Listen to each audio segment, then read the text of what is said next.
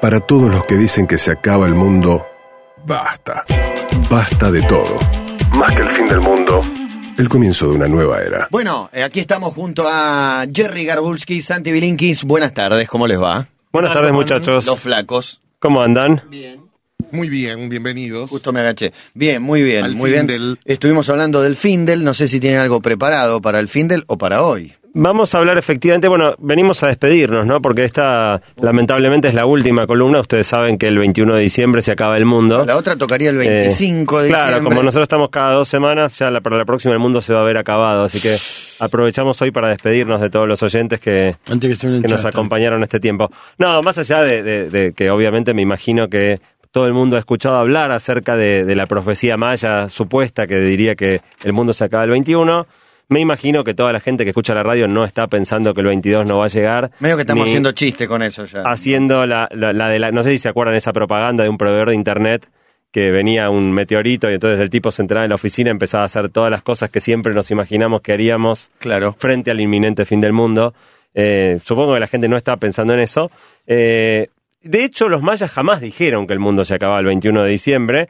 Es un invento más bien de toda la línea así de más New Age, más este, esotérica, eh, que arrancó en, en el año 75. Un tipo empezó con esto de que los mayas habían dicho que el mundo se acababa y se fue amplificando hasta llegar, bueno, llegó el día, llegó Claro. el 2012. Está basado en algo real que es que el calendario llegaba hasta esa fecha, ¿o no? Sí, Ni claro, siquiera. pero eso es como decir, ¿te acordás que antes del año 2000 las computadoras no estaban preparadas para el año 2000? El I2K. Eh, el I2K. Sería como decir que alguien encuentra en estas computadoras y diga que nosotros pensábamos que el año 2000 no, no iba a existir. Los tipos diseñaron un calendario que llegaba hasta acá, eh, pero no eso no es que afirmaba que fehacientemente que, que un minuto después el mundo se terminara. Supuestamente, ¿en qué año lo hicieron los mayas el calendario? Y en el ¿Cuándo empezaron a 300, hacerlo? 400, eh, Bueno, se, se extinguieron en algo así, ¿no? 300. 400, algo así. Ah, en el hasta, hasta el 900. Hasta el estuvieron. 900, ok. Ay, No vas a llegar hasta el 2020. Decís, bueno, ya está, listo, déjalo ahí, después que lo sigan. Hicimos mil años de calendario Claro. extra hicieron. Eh, ¿Para qué bastante, tanto? bastante. Claro, pensá que nosotros cortábamos en el año 2000, que lo teníamos ahí, o lo mismo con las chapas de los autos, que ya se acaban, la- ¿viste?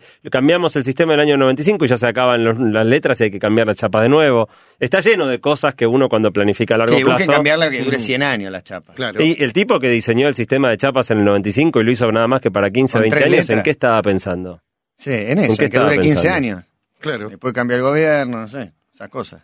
Pero bueno, en definitiva hubo muchas profecías acerca del final del mundo. También la más famosa, aparte de las, mayas, de las, la- las de los mayas, es la de Nostradamus, que hizo un montón de profecías eh, y mucha gente seguía con atención las cosas que Nostradamus dijo hace muchísimos años. Y claro, el tipo predijo terremotos, guerras, inundaciones, todas cosas que pasan. Si le das suficiente tiempo, van a pasar toda clase de porquerías. Y más con la hiperconexión y la supercomunicación que hay ahora, hay una inundación en Sri Lanka, te enterás en un minuto acá en Buenos Aires. Exactamente, con lo cual está lleno de cosas que re- reinterpretadas ahora las profecías terminan siendo todas verdaderas.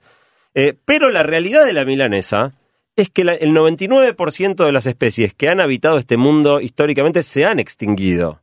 Las especies se extinguen, la vida se acaba, y entonces nos vamos a tomar el fin del mundo muy en serio nosotros. Vamos a hablar de las diferentes maneras en las que realmente el mundo puede terminar. No el 21 de diciembre, pero sí en algún momento del futuro. Así que hay varios artículos escritos por científicos, eh, incluso una charla TED muy interesante de un tipo que se llama Stephen Petranek, que pueden ver en core.to barra Findel, eh, que conjetura de qué maneras podría llegar a terminarse el mundo en algún momento. Vamos a entender eh, en lo que hablemos, de, eh, digamos, terminarse el mundo como que desaparezca completamente el planeta Tierra o que desaparezca la vida sobre la Tierra. Desaparece, pará, porque no es que le ponen una capa y cuando sacan la capa no está más. Explota. ¿Qué- Bueno, hay ciertas variante? cosas que pueden hacer bolsa el planeta entero. A Otros dicen sacas un tapón y como que se va metiendo. eh, Esa me, pare- esa me parece No. más rara. Fuego de Eh, los cuatro puntos cardinales. Eh, que llueva fuego de todos lados, decís. No, de los cuatro Tormenta, puntos sí, Ok, cardinales. meteorito. específicamente los puntos marcados. Radiación, yo creo que radiación es la que más me cierra. Una radiación, Radiación ahí guerra nuclear. Quemamos vivo. No, no, el sol, Afuera. no sé, que cambia un campo Ah. del sol y pff, te incineras en un Yo segundo. elegí esa. Yo en la encuesta elegí eh, guerra nuclear, esta de rayos solares extrañísimos. Ah, no contesté la encuesta. Sí, y otra más, que no recuerdo cuál era, una de las primeras. Bueno, ahora enseguida les vamos a contar un poco qué contestó la gente. Tuvimos casi mil respuestas a la encuesta y vamos a contarles un poco qué contestó la gente. Pero básicamente esta aclaración, que es que, que- que se acabe el mundo, eh, quiere decir, eh, básicamente, en- de la manera que lo entendemos, que muera toda o gran parte de la raza humana, no necesariamente que el planeta entero deje de estar donde está. Así que lo primero que vamos a hablar es de algunos peligros que enfrenta la vida desde fuera de la Tierra, al estilo de lo que estaban hablando ustedes. El primero del que vamos a hablar y que la gente consideró muy poco probable, de hecho en la encuesta estuvo en el puesto número 9, muy poquita gente creía que esto pueda suceder, que es el impacto de un asteroide. Mira, pensé, es el que más se utilizó para películas. Es el que Sí. más se utilizó para películas y no solo eso, sino que no es cuestión de si va a pasar, va a pasar. La cuestión es cuándo y de qué tamaño va a ser el asteroide. Pero asteroides pegan contra la Tierra cotidianamente. El cine se ha ocupado de- eh, con varias películas de, de especular con esta situación de que viene un gran asteroide a impactar la Tierra. La pregunta es si tenemos en el planeta héroes de verdad como Bruce Willis que se suban a una nave y se vayan hasta el asteroide para hacerlo explotar. La respuesta posible. es sí. Para mí sí. Es más, van a sobrar candidatos a ser el héroe, el protagonista, de salvar. Y no sé si hace falta llevar héroes, sino mandar un misil.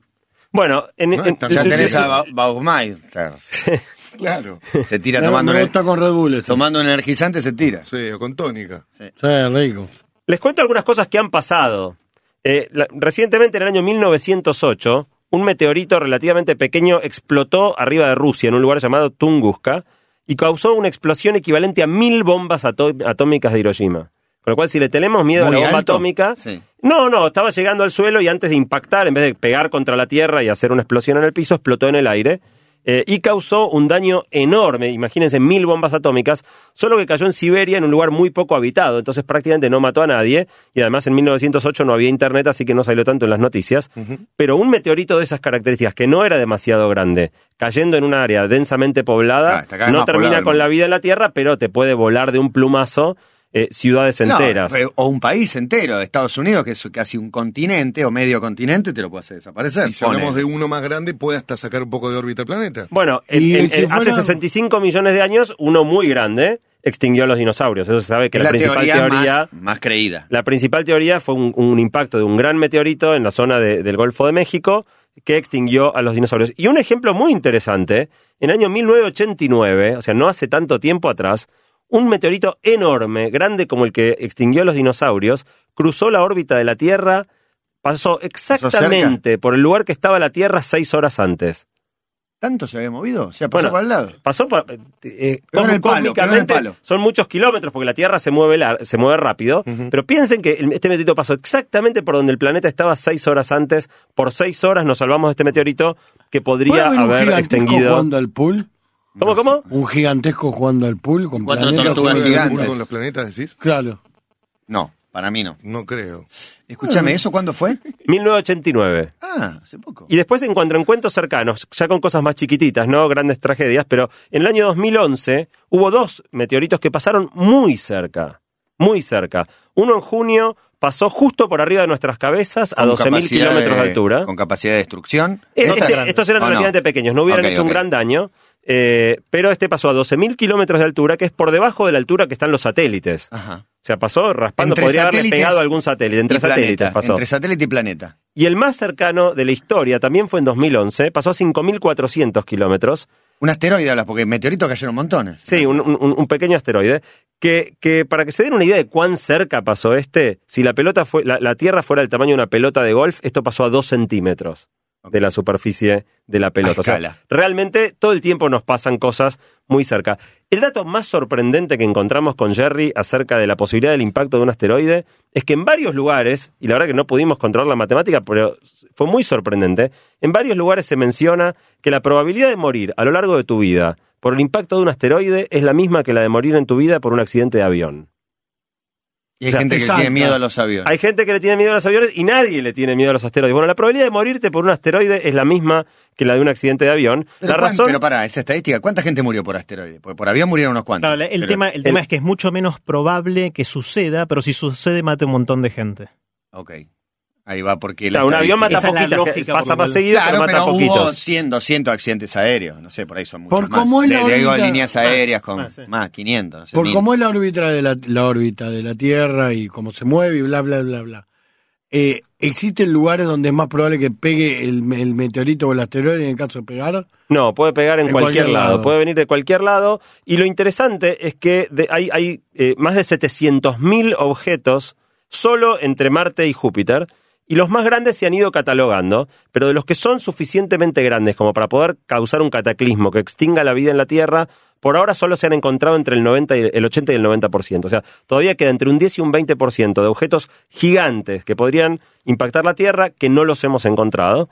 Se destina muy poca plata a estar atentos mirando por posibles piedras que caigan del cielo, y la mejor demostración de eso es que si se fijan, cada vez que se descubre un nuevo cometa, casi siempre tienen nombres de personas raras, y es porque los descubren astrónomos amateurs. Los descubren tipos que estaban en el jardín con un telescopio mirando y dicen, uh, mirá, descubrí un nuevo cometa. Realmente no estamos haciendo un buen trabajo Claro. de mirar el cielo para ver todos los posibles objetos La NASA que está- podrían pone, pone su foco en Marte, en la búsqueda de vida, en otros, en otras galaxias. en Sí, yo creo que no garpa, nadie quiere gastar plata para prevenir potencialmente una cosa así, pero el, el último punto importante respecto de esto que las películas no cuentan es que no tenemos la menor idea si descubriéramos uno ahora de cómo haríamos para desviarlo. Le tiramos un misilazo, una arma nuclear que estalle bien, bien lejos de la Tierra, lo No, más si- lejos si esa fuera una alternativa- Sí, Nerea. Si ella fuera una alternativa, yo hubieran probado. Con este que pasó seis horas antes, a ver qué onda, a ver qué pasa. Hubieran aprovechado todos estos momentos para probar a tirar algo, ¿o no? Con altísima probabilidad, un misil no sería efectivo. ¿Viste? Eh, Lo parte al eh, medio hacerlo, vienen hacerlo tres explotar. pedazos. Y una- muchos misiles. Una- por un lado, eso que vos decís, Matías, que es verdad. Vos lo, lo rompés y simplemente tenés más pedazos cayendo, más chiquitos, Claro. pero tenés muchos. Bueno, y dos misiles con una red en el medio que avancen y la red en el medio Y lo lo- y lo Sí, Muy buena idea. espacial. El doctor de Cabito. Es una gomera después, una gomera que lo Claro. mandamos de vuelta. Sí, es sí, genial, para mí es genial. Es muy para los dibujitos. Eh, Y lo tira para el exacto sentido inverso. Y para- misiles de soda cáustica El- que vayan como corroyendo. al El famoso espejito rebotín. es para. sí.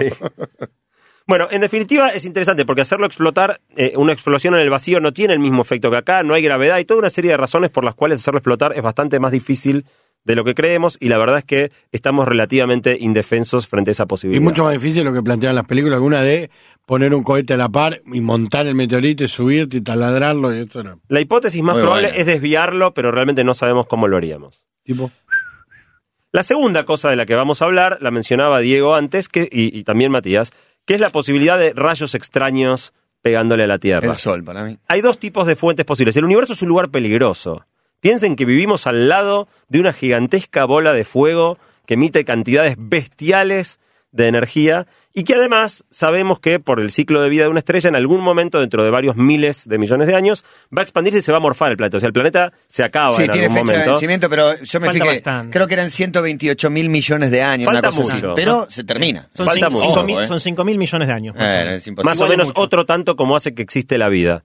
Pero en definitiva, digo, el Sol se va a morfar todo, pero también existen otros peligros con una estrella. Una estrella, hay muchas estrellas que son muy volátiles, cambia mucho cuánta energía tiran. El Sol es súper, súper, súper regular. Siempre tira la misma cantidad de energía. Si el Sol empezara a variar y a tirar más energía o menos, nos freímos o nos congelamos. Y estamos medio a merced. Tenemos la suerte de estar junto a una estrella que hasta acá Es no ha mostrado casi variaciones un- en su energía. Cada vez que hablamos de esta cosa es un enorme milagro. Que Es un las- milagro las que estemos todos condiciones acá. exactas como para que haya vida. Y, y la otra vez hubo una noticia que dije, no entiendo esta noticia. Descubrieron un planeta que podría tener condiciones aptas para la vida. No salió más nada de ese, de ese descubrimiento. Hace 20 días te hablo, un mes. Sí, sí, No. hay muchos de esos, hay muchos de esos. En un rato vamos a contar No detalles de ese más. tema. no, que Bueno. estaba mirando el telescopio, se le patina un poco y estaba mirando Uruguay. estaba- No, no. Y, pero eh, aparte, ¿qué vas a hacer? Bueno, vamos para allá. No, que estaba a dos años luz, ponele, era relativamente cerca. Sí. No sé, ya está, era la noticia y listo, terminó ahí. Bueno. Y ahora hay que investigar, supongo. Ah, ahora, ahora hay que mirarlo que bien y empezar más. a pensar cómo, cómo vamos, cuándo vamos para allá. Eh, nos, nos llevará un par de años luz. que Va a no sé tomar un es rato. Va a tomar un rato. Pero bueno, en definitiva el sol, aparte del calorcito, nos tira un montón de partículas que son tremendamente dañinas para nuestra salud. Y simplemente nosotros podemos vivir porque la Tierra tiene un campo magnético que desvía gran parte de las partículas que vienen del Sol y la capa de ozono que nos y la atmósfera que nos protege de otras. Si fallara el campo magnético de la Tierra o fallara, se agotara la capa de ozono o pasara cualquier cosa con eh, mismo las partículas actuales que el Sol nos manda, también podríamos terminar fritos por nuestra propia estrella. Y finalmente hay una hipótesis más respecto de un problema que venga de afuera, que tiene que ver con lo que sucede cuando las estrellas explotan. El Sol está muy lejos de explotar, pero en el cielo cada tanto, cada 10, 15 años, explota alguna estrella, en lo que se llama una supernova. Eh, si ocurriera una explosión de estas estrellas a una distancia de más o menos 100 millones, eh, perdón, 100 años luz. O sea, muy, muy, muy, muy lejos. Si hay una supernova dentro del el radio de 100 millones, 100, perdón, 100 años luz de la Tierra, podríamos morirnos todos simplemente por efecto de esa explosión de una estrella lejana. ¿Y de qué manera? Que- Calcinados. Eh, por, Eh, por un, que hay un- calor, un- un frío, flujo, por un brote muy fuerte de rayos gamma. Las estrellas cuando explotan la- largan unos brotes de rayos gamma. se llena de increíbles HAL. Sí, está pensando eso. Exactamente. Casi lo digo y me voy a tomar como un boludo. Y lo más impresionante de esto son dos cosas. Por un lado, algo que, digamos, esto es muy, muy improbable que suceda y de hecho se van mirando todas las estrellas que están más o menos cerca y se sabe que ninguna de las que están cerca tiene un riesgo inminente de explotar. Pero aún así es muy loco que algo que está tan lejos Pueda- pudiera potencialmente hacernos tanto daño y que además, si esto sucediera, como los, los rayos gamma viajan a la velocidad de la luz, no tendríamos ningún aviso previo. No es que veríamos la estrella explotar y un rato después nos llegan los, los rayos. Estaríamos todos lo más tranquilos haciendo nuestra vida y ¡puf! En un momento Terminó. se acabó. Mejor así. Qué Game lindo over. terminar y los que terminen en un beso, ¿no? Como. Es el Bueno, final. y nos preguntamos qué más puede venir de afuera, ¿no? Eh, y pueden venir hombrecitos verdes. Ataques alienígenas. O azules. O azules. O azules, hay que ver de qué color son. ¿no? si vos- Sí. Por favor. Bueno, es interesante, en la encuesta esto dio lo menos probable de todo. La gente no cree que van a venir marcianos o, de- o extraterrestres de otros lugares. Jupiterianos. Solo 2% de la gente que respondió a la encuesta le tiene miedo a esto como una causa para Claro, eh, que se acabe el mundo. Puede que vengan, pero no a terminar el mundo. Claro. ¿Para vos es marciano? Ya hay, sí. Sí, sin, claro. sin embargo, si ustedes miran en las películas, quizás le compite al asteroide que se choca la Tierra como la causa de la exterminación terrestre. Claro, ¿no? la guerra de los hay un mundos. montón de más películas. para, mí, divertida. para mí le gana, ¿eh? en Más Y de hecho hacerlo humanoide y con poderes especiales, tiene más onda. De, de la ciencia ficción probablemente esta es una de las cosas más populares. De hecho hay un montón de historias. Una que me gusta mucho y que conversamos con Santi hace un rato es la del libro de La Guerra de los Mundos de H.G. Wells, un libro de 1898, un libro muy viejo. Lástima la peli. Que en 19, claro, la película no está muy No, buena. la pero primera está buena. Ah, no, la, no me la- acuerdo. la- la de Tom Cruise no te gustó. No, malísimo. Que sonaba la. Bueno, Malísimo. esa es una remake. Ya sé, La original está buena. ya sé. La de Tom Cruise a mí me gustó. Sí. Lo más interesante de este libro es que en 1938, muchos años después, Orson Welles eh, hizo un programa de radio para la época de Halloween en Estados Unidos y lo anunciaron como una dramatización de este libro. Sin embargo, algunos agarraron la transmisión por la mitad y se lo creyeron. Creyeron que era una cosa de verdad, que nos estaban atacando los extraterrestres en eh, Nueva Jersey, en Estados Unidos. Y mucha gente de, de esa zona de Estados Unidos salió a la calle con armas. Sí, lo que es una leyenda ¿Hubo urbana. suicidios también o no? No, eso fue No eso hubo leyenda suicidios, urbana. eso es no murió urbana. nadie. Ah, no, ok. no No hubo, no murió hubo nadie. muertos, pero sí hubo gente que se preparó Se para, para la invasión. Hubo gente que se lo creyó. Yo leí el texto original de Orson Welles y eh, aclaraba de entrada que no. Que era una Que era todo ficción. Bla, bla, bla. Sí, sí. Claro, porque mucha gente lo agarró empezado, es lo que decía Jerry Sí. recién. Claro. También es interesante que en las películas de ciencia ficción siempre los enfrentamos a estos extraterrestres y les ganamos. No porque tengamos mejor tecnología, sino porque somos más valientes y se nos ocurren algunos Más truquitos interesantes, ¿no? Eh, de alguna manera tienen que terminar bien las películas. Pero la verdad, si uno piensa, si alguien, si una civilización extraterrestre tiene la tecnología para llegar hasta acá, es probable que no tengamos ninguna chance si realmente tienen malas intenciones. Qué hincha marciano sos vos. Bueno, resulta que haciendo encuestas en distintos lugares del mundo, más o menos un tercio de la gente cree que los marcianos ya están entre nosotros, o los extraterrestres. Un no tercio necesariamente. de la- Un Yo tercio de la gente. Es una no, no- se representa el porcentaje acá. ¿No? Bueno, ¿Ustedes creen que no? Diego dijo que sí. Yo creo que sí. Por eso cual, no es entre un ustedes- 30%. Bueno, pero entre ustedes tres sí, digamos. Ponele, ponele. Estamos 33, cerca, estamos 33, incluso por arriba del 33. promedio. Pero- Bueno, Y, y la gente que cree que están acá tiene un fanatismo increíble. Un eh, la gente que cree en los ovnis, eh, vos No, le una cosa que- es un ovni y otra cosa es un marciano viviendo entre nosotros. Es otra, son dos cosas Pero la gente que cree que los ovnis son marcianos que vienen, miran y se las pican o hacen círculos en el pasto y se van, vos le decís que no y te sale con, con los tapones de punta, la yugular te tira. Es casi una discusión sobre religión o sobre fútbol, ¿no? Ese tipo de cosas. sí, es verdad. Ahora, si queremos verlo, verlo científicamente, tenemos que hacernos varias preguntas. La primera es si hay vida o no fuera de la Tierra. Están Hasta ahora no es tratando, comprobable. Es una tratando de buscar, no se ha de- No se, demostrado. no se ha demostrado, es una pregunta abierta. De Y por probabilidades podemos suponer Sí. que Hubo agua en la luna. de galaxias puede haber vida en otro planeta. Sí, bueno, ¿por qué hay- no? se puede hacer la cuenta, hay que multiplicar muchas cosas. Lo primero es, la primera pregunta es si había planetas girando alrededor de, de otras estrellas, que hace 20 años no sabíamos. Hace 20 años no se habían descubierto todavía planetas girando alrededor de otras estrellas. Los primeros tres planetas descubiertos fue fuera del sistema solar, fue en 1995 recién. Eh, y a partir de ahí fuimos descubriendo un montón más, al punto tal que casi no son noticia hoy cada vez que se descubre uno nuevo, al ritmo de varios por mes. Con lo cual ya se sabe que hay un montón de planetas y eso está zanjado. Hay organizaciones como el SETI, por ejemplo, que es una organización que se dedica a buscar si hay inteligencia en otros lugares del mundo, del universo. Y obviamente hasta ahora no han, no han tenido éxito, pero siguen buscando. Eh, recordarán a Jodie Foster en Contacto, la película. Sí. Bueno, eso es ese tipo de trabajo, que están mirando al cielo a ver si encuentran una señal que demuestra que fue mandada por vida inteligente. Entonces hay grandes debates sobre esta probabilidad. Hay gente que dice que es muy alta y hay gente que dice que no es tan alta. Si hubiera marciano, estaría bueno que le- vos le mandás, estamos mandando hola, hola. Conteste el otro lado, ¿qué tal? Y no conteste más por 50 morimos. años. 50 años. Bueno, lo, lo- lo segundo es justamente si hay vida es preguntarnos si esa vida va a ser inteligente. Eh, y con la tecnología suficiente para hacer contacto, inclusive venir acá a molestarnos de alguna manera. Nosotros hace muy poquito tenemos la tecnología para enviar señales. Todavía no tenemos la tecnología para viajar tan lejos. Así que tiene que ser inteligente y mucho más inteligente que nosotros para poder venir. ¿Y qué señal desde- enviamos? Nosotros enviamos tele, por ejemplo, tele y radio. Sí. La más, la más importante es, es tele y radio, porque las sondas que enviamos, las primeras, el Viking y otros, otros más que fuimos mandando, todavía no están muy lejos. Recién ahora están saliendo del sistema solar. La estrella más cercana todavía está lejísimos de estos. En cambio, la, las señales de radio, televisión viajan a la velocidad de la luz. En los últimos 50 años eh, ha- han crecido las formas de comunicarnos y demás. Imagínate que vinieron a hacer contacto hace 300 años y que nada, estos cavernícolas. No, vol- volve- volvemos mí- volvemos más 1500 tarde, autos. claro. Y por ahí Eh, si- si- si- sintonizan basta de todo y están escuchando esto Pero no lugar lo están remoto. entendiendo, no lo están entendiendo. Escúchame, eh, redondeame esto así, cerramos Sí, y, sí, y sí. vamos a la segunda bueno, parte. entonces la, la- la pregunta es si existen todos estos, si llegan a venir acá, ¿qué intenciones van a tener? Muera Van a- marciano, soy Diego Ripoll. Papeleta, papeleta. Probablemente si uno mira la, la historia, por lo menos de nuestra sociología y de nuestras características, cada vez, cada vez en la humanidad, cada vez que una civilización más avanzada se acercó a una menos avanzada y la conquistó, en general la aniquiló.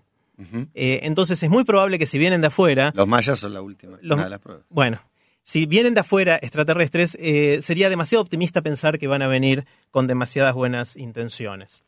Igual la gran pregunta está abierta de cuán probable que, es- que esto suceda. A mí no me quita demasiado el sueño.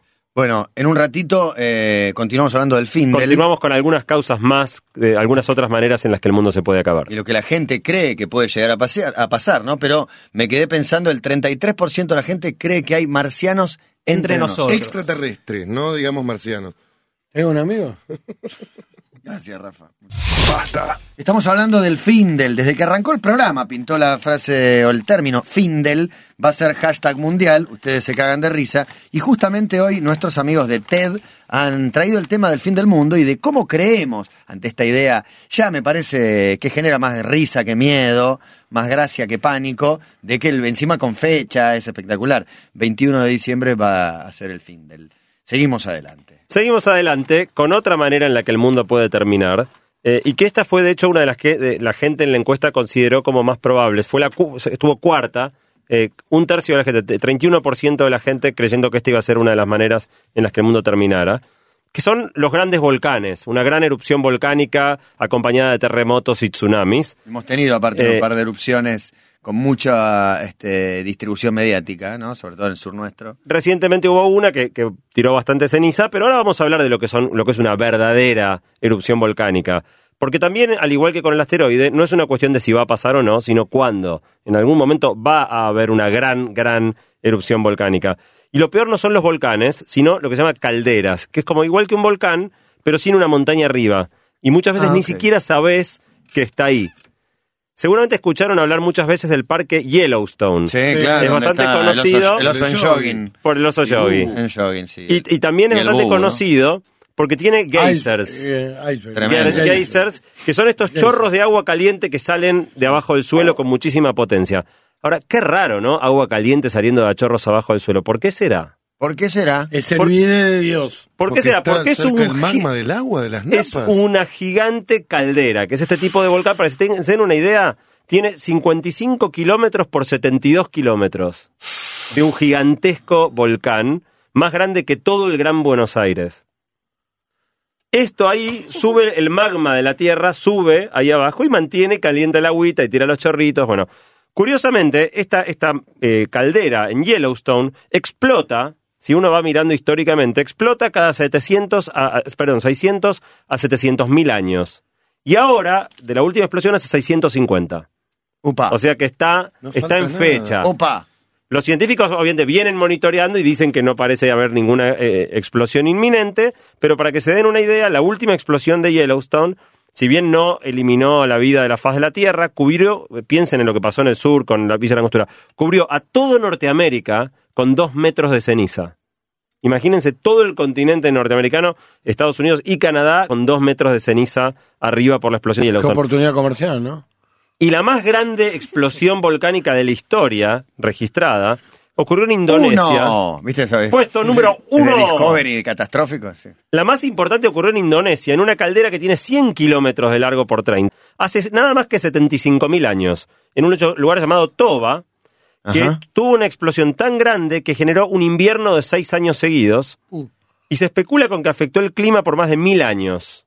¿Por qué tenemos la percepción siempre de que si ocurre una de estas catástrofes, cualquiera de las que sea, un maremoto, un tsunami, cae un meteorito, esto, siempre pasa en lugares los más pobres, no que va, va a pasar, en- va a pasar en una gran capital? Bueno, Yellowstone está bastante bien ubicado, Sí, sí, Sí, digamos. las películas este, siempre todo sucede en Nueva York. Pero la, Igual. la, la vida después te No sé muestra por que siempre es en los No, pero en más Nueva pobres. Orleans, Nueva Orleans no la pasó muy bien hace unos años. No. Y no diría que es uno de los lugares más pobres del mundo. No, verdad. No, Ahora, un huracán. la- eh, Les pido disculpas. Los que investigan lo que pasó en Toba eh, creen, la mayoría, que en ese momento solo sobrevivieron entre 2.000 y 10.000 seres humanos. En todo O sea, el se mundo. murieron en todo el mundo. Se murieron prácticamente todos los seres humanos. No todos o no estaríamos acá.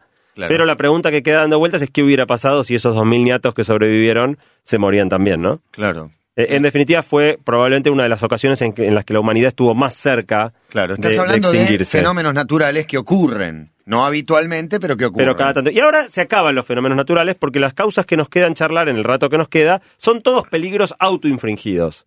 Ahora vamos a hablar de otras formas en que El el, mundo podría acabar, pero por culpa nuestra de alguna manera. Y en la encuesta estos son los abrumadores favoritos. Toda la gente votó más que nada las Irán, opciones Israel, donde Pakistán, nosotros India.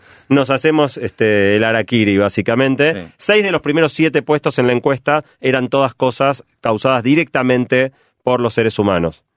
La primera y más obvia tiene que ver con los colapsos ecológicos. Ajá. Eh, ocupó el primero y el segundo puesto de la encuesta en sus dos variantes. Una era colapso ecológico y otro era calentamiento global o era de hielo. Esas dos combinadas son la abrumadora mayoría de la gente que cree que esa es la manera en la que el mundo va a Eh, Lo que acabar. pasa es que el otro colapso ecológico es muy general. ¿De qué estamos hablando? Que no va a haber más agua, que no vamos a poder respirar. Bueno, en la, la manera en realidad en la que se produce un colapso ecológico, si uno se fija cómo funciona un ecosistema, es medio como el Jenga. Vos tenés un montón de especies animales y vegetales, y no sabes si sacás una, ¿Qué cuál va a ser los efectos sobre todo lo demás. Estamos viviendo en una época de abrumadoras extinciones. Estamos con la tasa de extinción de especies más alta de toda la historia del mundo. Se calcula que se, ex- se extingue una especie cada 20 minutos. Desaparece por completo de la faz de la Tierra. Muere el último animal o vegetal de una especie en particular cada 20 minutos. Y uno de los más grandes biólogos, llamado E.O. Wilson, estimó que la mitad de las especies de la Tierra se van a extinguir en los próximos 100 años. O sea que realmente vivimos en y un no va a haber momento... especies nuevas. No es que se creen Bueno, especies nuevas. El ritmo, el ritmo para crear especies nuevas por mutaciones es mucho más lento que eso. Ajá. Con lo cual, en definitiva, el, el- el gran tema es este, ¿no? Que es que los ecosistemas son muy complejos y nunca sabes si sacás una pieza qué efecto puede tener. Obviamente desaparece una especie eh, que no, digamos, no, no era muy numerosa y en el resto del mundo ni te enterás, pero de repente cómo todo eso puede repercutir para cambiar nuestra cadena alimenticia, cambiar nuestro clima o cambiar nuestra atmósfera es bastante imprevisible. Con lo cual la hipótesis de colapso ecológico básicamente de lo que se trata es de esto, es de que a fuerza de extinguir especies en algún momento eh, Sí, digamos, siempre la es cosa, negativo la que se- colapse. Que se extingan especies siempre va a ser negativo. Bueno, otra forma en la que podemos extinguirnos es a través de peleas entre nosotros, guerras. Ajá. Eh, de hecho, es el tercero más eh, votado por la gente en, en la encuesta. 41% de la gente cree que la humanidad va a desaparecer por culpa de una guerra nuclear. Eh, de hecho, hace varias décadas ya que tenemos el poder de hacerlo. Hace varias décadas que tenemos el arsenal nuclear en el mundo capaz de destruirnos a nosotros varias veces. Eh, y a pesar del desarme que hubo en los últimos años, todavía tenemos mucho más de lo que necesitaríamos para aniquilarnos. y cada vez está en más manos. Al principio era solo Rusia y Estados Unidos, y en la gran crisis de los misiles con, con Kennedy En su momento estuvimos a punto de entrar en una guerra nuclear que hubiese sido catastrófica, eh, pero ahora cada vez está en más manos, no solo Rusia y Estados Unidos, sino que un montón de estados eh, ya tienen Sí, mencionamos. arsenal nuclear. Mencionamos Estados a varios. Vecinos y enemigos. Eh, India y Pakistán es el, claro, de, países que tienen Sí, frontera en común. Corea del Norte, digo, y tenés se amagan, todo, pero estos están peleando todo, están Mm. todo el tiempo peleados y Israel y Irán desarrollando también. Claro, eh, y puede ser por una guerra o puede ser un accidente. O sea, también puede haber por error que alguien le mande un misil a otro, Remember Fukushima. por ejemplo. Pero ahora hay un arma todavía más poderosa y más riesgosa en este sentido, que son las armas biológicas. Si uno piensa, las armas biológicas son mucho más baratas, por un lado, más fáciles de esconder. No sé qué es un arma biológica. Una arma bi- biológica es algo que puede sembrar un germen. Espera que me tire uno. No, amarillo. No. Sembrar un germen. eh, que pueda ser dañino para la salud. Si alguien si, si diseñamos un virus o conseguimos un virus para el cual no estemos preparados y lo tiramos en algún lugar, eso puede matar rápidamente a un montón de gente. Ajá. Eh, son relativamente baratas porque una vez que uno tiene la receta para hacerlo es, fácilmente, es fácil de hacer. No es como el caso de un arma nuclear que uno necesita tener uranio enriquecido. Sí, y un montón mucho laburo y cosas que mucho requiere un dinero. montón de dinero y, y solo los grandes estados pueden, pueden tenerlo. ¿Se están haciendo estas cosas? Perdóname. Eh, y mu- mucho no se sabe. Ah. O sea, en general, si se hacen estas cosas, no creo que sea difundido abiertamente. Y son más difíciles de controlar. Mientras que las Naciones Unidas o las grandes potencias pueden controlar quién tiene armamento nuclear, es muy difícil saber quién tiene eh, armamento biológico. Entonces, esto es un- una cosa que va aumentando en peligro porque justamente está en manos de más gente y se hace más difícil de controlar. Las siguientes dos cosas que eh, fueron bastante populares en la encuesta fueron epidemias y desastre biotecnológico. Ahí estoy yo. Y ahí está, ahí está Cabito. Eh, de hecho, epidemias, el 28% de la gente cree que es una de las causas por las cuales podemos desaparecer. Han vuelto epidemias eh, que parecían de otra época, cólera y, y algunas otras. Claro, y, y en, y en columnas anteriores hablamos de gripes que en el pasado borraron a un tercio de la población de un continente o, o de algunas ciudades grandes, con lo cual es realmente una amenaza muy importante. Y la verdad es que a pesar de que ahora sabemos mucho más de la salud, también viajamos más. Con lo cual es más fácil que una de estas epidemias se transforme en una pandemia, es decir, Claro, que alcance claro. a nivel global y pueda eh, contagiarnos a muchos de, de nosotros. El peligro acá esencialmente es la mutación de un germen que pueda resistir a los antibióticos o un virus letal que sea fácil de contagiar eh, y que suceda más rápido que el tiempo que necesitamos para encontrar el remedio. De hecho, si uno mira, hace dos- 12.000 años hubo una gran epidemia entre mamíferos en todo el mundo que mató a una cantidad de especies muy, muy grandes y extinguió a, a otras, a otras tantas. Bueno, la y la película ul- que habla de eso es Epidemia. Sí, contagio, epidemia, hay varias.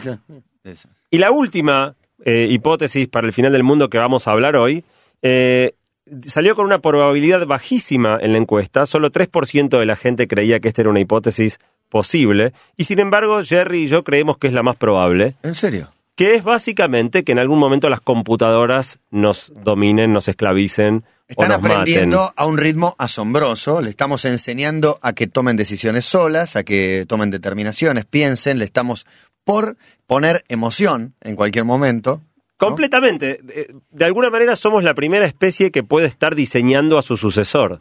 En algún momento podremos darle a las computadoras Yo creo que más es un- inteligencia. en tu caso es más un deseo que, que un miedo. Eh, Eh, eh, un poquito, puede ser, un puede ser. Pero realmente si vos ves los avances que se van haciendo, de hecho de- dedicamos con Jerry una columna específica al tema de inteligencia artificial general en el episodio 10, hace un tiempo atrás, donde hablamos un montón acerca de, de- de lo bueno y lo potencialmente peligroso de dotar a las computadoras de, de inteligencia.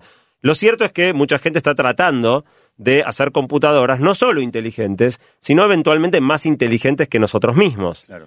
En el momento que logremos tener una computadora más inteligente que nosotros mismos, la cosa se puede poner complicada.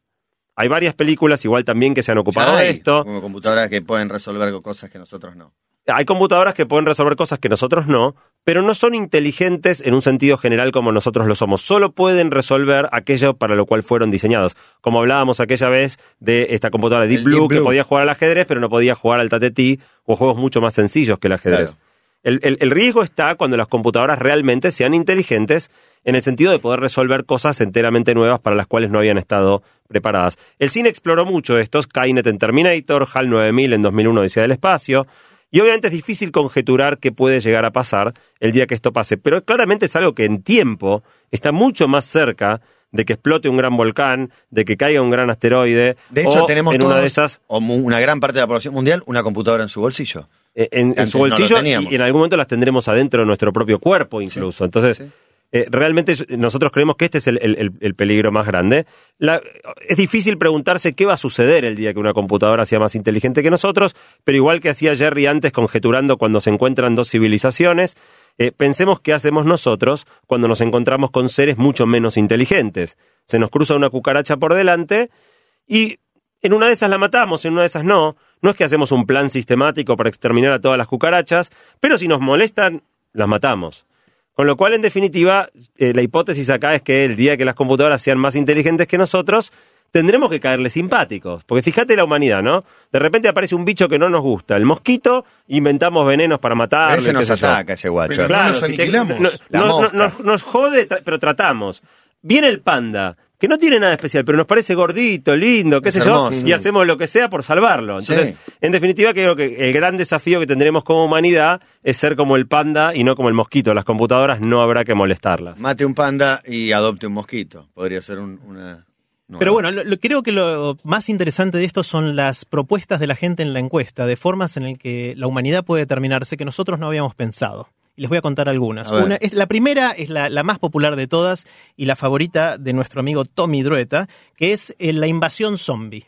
Abrumadora No. mayoría, ¿eh? A- Mucha gente No. dice, Mucha gente ¿cómo, ¿cómo no pusieron a los zombies Sí, en la lista? muy bien, pero es una boludez. Sí, es una boludez. Bueno, obviamente, las obviamente. películas de zombies. hay- hay- está de moda el tema. Hay Sí, gente que claro. dice que se viene el inminente ataca de- ataque de los koalas asesinos, nos atacan los hombres topo, eh, ese tipo de cosas. Hombre, topo el final de Los Increíbles. Muy buena.